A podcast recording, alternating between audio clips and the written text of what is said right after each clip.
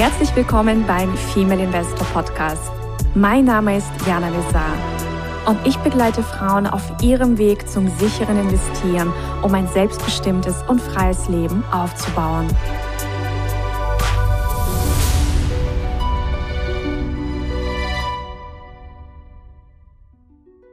Hallo liebe Investorinnen und angehende Investorinnen. Wir begrüßen euch wieder mal mit einer frischen Aktienmelange to go. Und das ist eine eine, eine inspirierende Folge, wie ich finde. Und es geht um das Thema, was Aktien mit Rembrandt-Gemälde zu tun haben. Hallo, liebe Susanna. Hallo, ihr Lieben. Ja, ich freue mich schon auf diese kunstvolle Episode. Oh ja, eine kunstvolle Episode. Und was hat es eigentlich damit auf sich? Wir lesen ja gern. Ja, also Susanna liest gern, ich lese gern und wir lesen natürlich auch gern Investmentbücher. Und unter anderem liebe ich alles rund um das Thema Value Investing, Warren Buffett und auch Charlie Munger. Und Charlie Munger hat ein, also es gibt ein wundervolles Buch, das so die Weisheiten von ihm zusammenfasst. Und das nennt sich das Tau des Charlie Munger. Und ich möchte daraus was vorlesen. Das heißt, das ist jetzt eine kleine Vorlesefolge und das ist was ganz, ganz Wichtiges. Und dann werden wir mit Susanna darüber sprechen, also zu was, was diese Weisheiten zu bedeuten haben für unser tägliches Investmentleben. Hm? Also, ich äh, starte jetzt erstmal mit einer kleinen Einleitung. Und zwar, und die, diese Folge heißt, oder diese Weisheit, äh, dieses Tau, von was ich jetzt gerade vorlese, das, das hat einfach nur den Namen Aktienkurse. Mhm. So. Es ist eine bedauerliche Tatsache, dass es bei der Gesamtheit der Aktien zu großen, törichten Exzessen kommen kann. Zum Teil werden sie wie Anleihen bewertet, also anhand annähernd rationaler Prognosen des Nutzungswertes in Form der zukünftigen Cashproduktion. Zum Teil werden sie aber auch wie Gemälde von Rembrandt bewertet, die vor allem gekauft werden, weil ihre Preise bislang gestiegen sind. Und dann wird quasi diese Einleitung weiter erklärt. Das ist sehr interessant und verrät mehrere grundlegende Denkprozesse, die Charlie so unglaublich reich gemacht haben. Erstens der Abschnitt mit den Anleihen. Manche Unternehmen, nicht alle, nur manche, haben Geschäftsbereiche, die recht beständige Gewinne und ein recht beständiges Gewinnwachstum aufweisen. Charlie und Warren glauben, dass man die Aktien dieser speziellen Unternehmen bewerten kann wie Anleihen. Das heißt, wenn ein Unternehmen einen Dollar Gewinn pro Aktie erzielt und die Aktie 10 Dollar kostet, dann kann man behaupten, die Aktie sei wie eine Kapitalanleihe, die 10% Zinsen abwirft.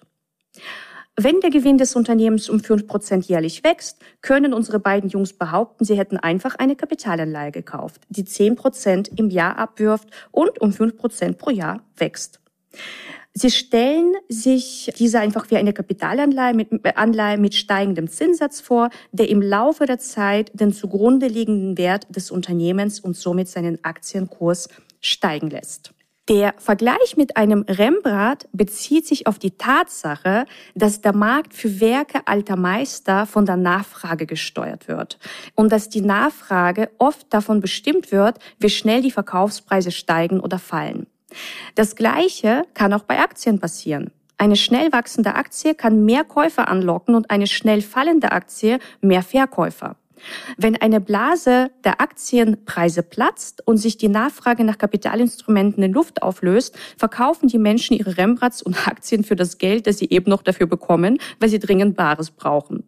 Für Charlie und Warren ist die Zeit, die Kapitalanleihen eines wunderbaren Unternehmens zu kaufen, dann gekommen, wenn alle anderen versuchen, ihre Rembrandts zu verkaufen. So.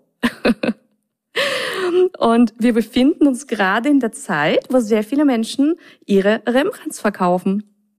Ja, fantastisch für uns. Ja, fantastisch für uns.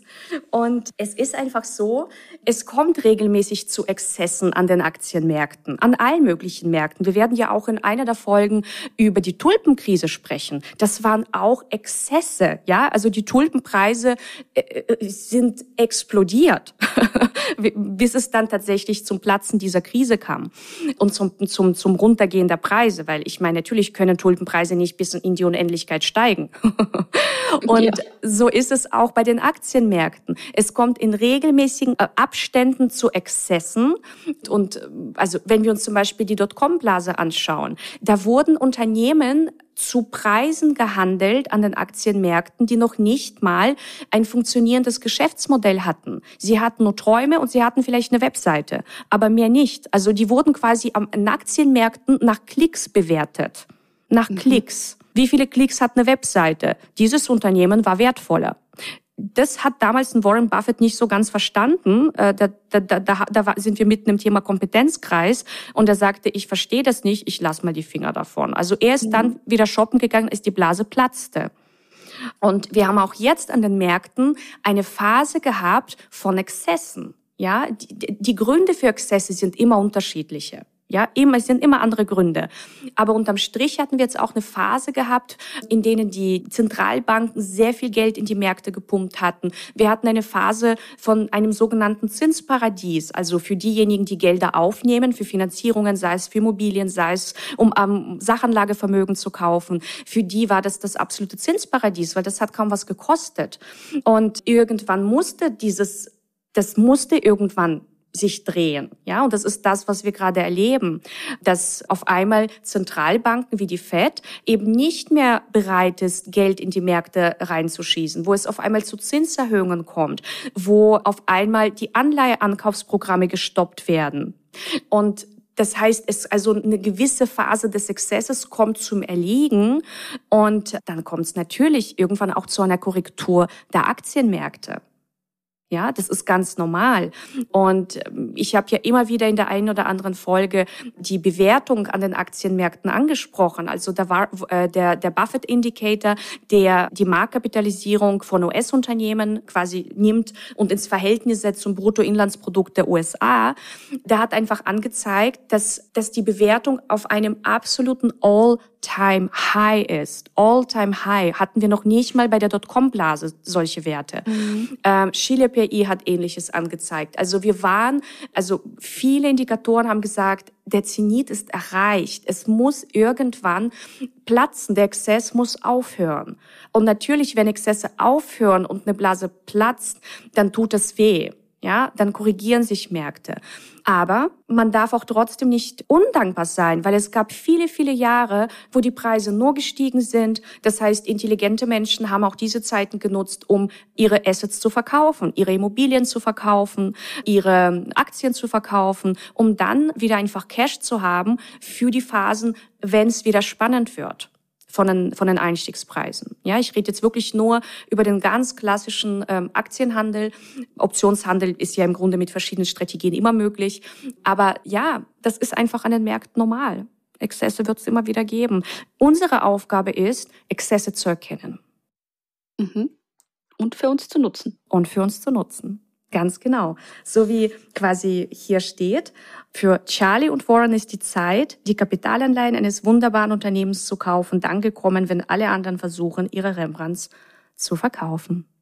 Ja, es ist einfach, ähm, dass du lernst, auf einer, einer Welle zu surfen.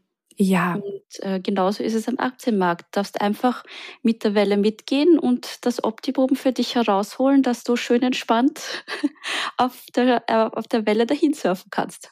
Richtig. Und dass du in der Lage bist zu erkennen, in welcher Phase, ich meine, auch die Wirtschaft funktioniert ja in Wellen. Alles hat Wellen. Auch unser ja. Leben läuft in Wellen ab. Es ist ja nie alles nur gerade linig nach oben. Es sind immer Wellen. Und ja. die Wirtschaft hat ja auch Zyklen. Ja, also sie expandiert, sie steigt, irgendwann ist ein Zenit erreicht, irgendwann, ja, stagniert sie eben. Dann haben wir eine Phase der Rezession, vielleicht sogar der Depression, aber irgendwann geht's wieder aufwärts. Mhm. Und wir als Investorinnen müssen verstehen, in welchem, in welcher Phase sind wir denn gerade? Warum sind wir in dieser Phase? Was sind die Treiber? Und welche Unternehmen funktionieren in welchen Phasen gut? Auch das ist ein ganz wichtiges Know-how. Das äh, bedeutet also auch, dass wir zum Beispiel zyklische Werte nicht in jeder, jeder Phase kaufen dürfen. Mhm. Aber es gibt Phasen, ja, wo, wo es okay ist, da mal reinzugehen. Das heißt, es erfordert halt einfach ein bisschen ein, ja, also ein Beschäftigen mit diesen, wie ich finde, spannenden Themen. Ja, es sind wirklich sehr, sehr spannende Themen. Und dann bringt es einfach eine gewisse Entspanntheit in den eigenen Investmentprozess. Genau. Also Investing ist jetzt auch eine Art Kunst, könnte man sagen. Ja, ist es absolut. Absolut. Und auch Bewertung. Unternehmensbewertung ist mehr Kunst als eine Wissenschaft. Mhm. Ja, es ist wirklich Kunst. Und bildende Künste, das haben wir schon in einer der ersten, in unserer allerersten Aktie Melange to Go festgestellt. Investieren ist bildende Kunst, weil es dich ja auch bildet. Also egal, also du wirst mit jedem Jahr schlauer an den Märkten, mit jedem Jahr weiser, mit jeder Analyse schlauer. Also wir sind im Bereich der bildenden Kunst. Genau. Und du lernst auch immer mehr Werkzeuge kennen und weißt dann einfach, äh, in welcher Phase, für welches, für welche Art des Gemäldes du welchen Pinsel benötigst sozusagen, für genau. welches Kunstwerk du was benötigst und ja, hast, bekommst doch immer mehr ein Gespür dafür. Also viel, wenn man so quasi aus dem Herzen heraus malt, es ist das Gleiche bei den Aktien. Wenn du einfach aus dem Herzen heraus auch investierst und wie wir schon in, in einer anderen Folge gesprochen haben, wenn du einfach aus der Fülle heraus investierst, dann kannst du auch nur Fülle anziehen. So ist es. Und wir werden in einer anderen Folge noch, weil wo du sagst, aus dem Herzen heraus investieren, äh, darüber sprechen, was tugendhafte Unternehmen ausmacht. Mhm. Und deswegen bleibt unbedingt dran. Ja.